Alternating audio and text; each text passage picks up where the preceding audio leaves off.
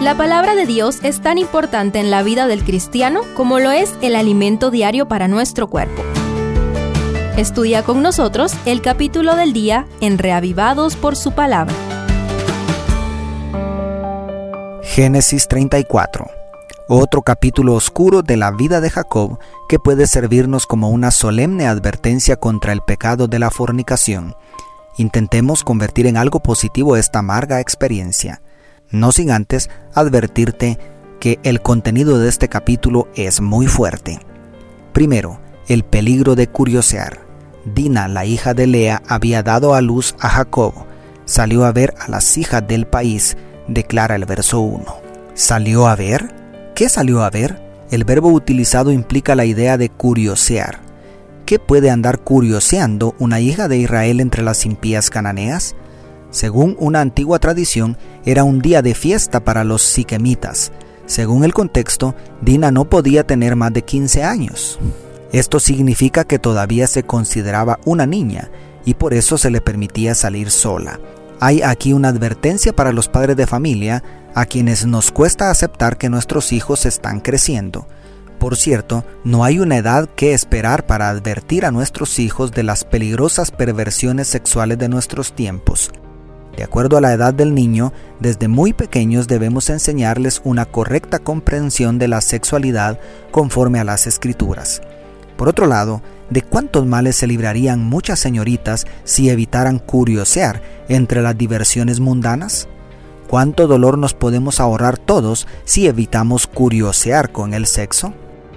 Segundo, el pecado de fornicar. Y la vio Siquem, hijo de Amor el Ebeo, príncipe de aquella tierra, la tomó, se acostó con ella y la deshonró, según el verso 2. Enseguida, después de la curiosidad, vino la desgracia. Me resulta inapropiado mencionar aquí la vileza que implica el pecado de Siquem.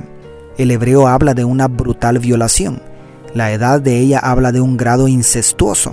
Pero, aun si hubiera sido fornicación de mutuo consentimiento, es pecado.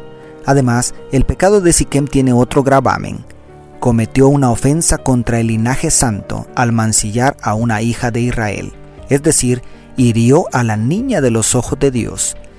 Escúchame bien, aunque la promiscuidad sexual entre solteros esté de moda, nunca ha dejado de ser un pecado abominable ante Dios, y cuanto más si arrastra a un hijo o una hija de Dios. ¿Cuántas lágrimas se han derramado en el mundo por causa de la fornicación? Y tercero, la estupidez de la violencia. Pero sucedió que al tercer día, cuando ellos sentían el mayor dolor, dos de los hijos de Jacob, Simeón y Leví, hermanos de Dina, tomaron cada uno su espada, fueron contra la ciudad que estaba desprevenida y mataron a todo varón, declara el verso 25.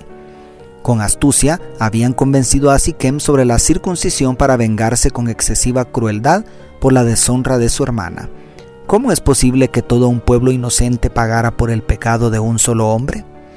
¿Qué lograron con eso? ¿Pudieron devolverle la virginidad a su hermana? ¿Pudieron deshacer la deshonra sobre su familia? Por supuesto que no. Aunque en las películas todo se soluciona con violencia, en la vida real jamás ha sido así. La violencia solo puede engendrar más violencia.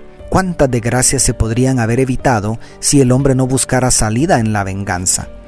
Cuántos huérfanos y cuántas viudas podrían decirnos hoy no vale la pena. En conclusión, definitivamente no es bueno curiosear entre las prácticas sexuales mundanas. La fornicación es abominable porque sus consecuencias físicas, emocionales, espirituales y sociales son desgarradoras. Pero si a pesar de todas las advertencias divinas, psicológicas y paternales no fueron suficientes para evitarla, de cualquier modo, utilizar la violencia para vengarla o para prevenirla no nos lleva a nada bueno. Entonces, ¿cómo podemos trasladar esto a un mensaje positivo? Es difícil, pero no imposible. Dios tiene planes mejores para nuestra sexualidad. Sus planes incluyen el deleite, el placer, el gozo, pero libre de las enfermedades venéreas, el inhumano aborto y el trágico vacío existencial que ha llevado a muchos al suicidio. El plan perfecto de Dios se llama matrimonio. Así es, mi querido amigo, mi querida amiga. Eres libre de pensar lo que quieras, pero el Creador dice que el único ambiente seguro para disfrutar del placer sexual es el matrimonio monógamo y heterosexual. Si te parece un ideal inalcanzable, recuerda que todo lo puedes en Cristo que te fortalece. Dios te bendiga, tu pastor y amigo Selvin Sosa.